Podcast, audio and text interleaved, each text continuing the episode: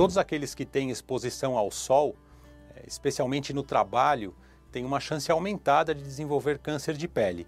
Todos sabem disso, as campanhas de uso de filtro solar são é, a rotina no nosso meio, mas a gente sempre esquece que o lábio também tem exposição solar e existe a, a associação de câncer de lábio inferior e a exposição solar.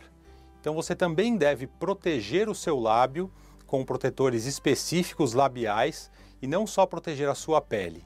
E se você desenvolver qualquer lesão no lábio, procure um médico, procure um dentista para uma melhor avaliação e saber se essa lesão merece um diagnóstico, merece uma biópsia, merece uma investigação maior é, ou se é uma lesão mais simples do lábio.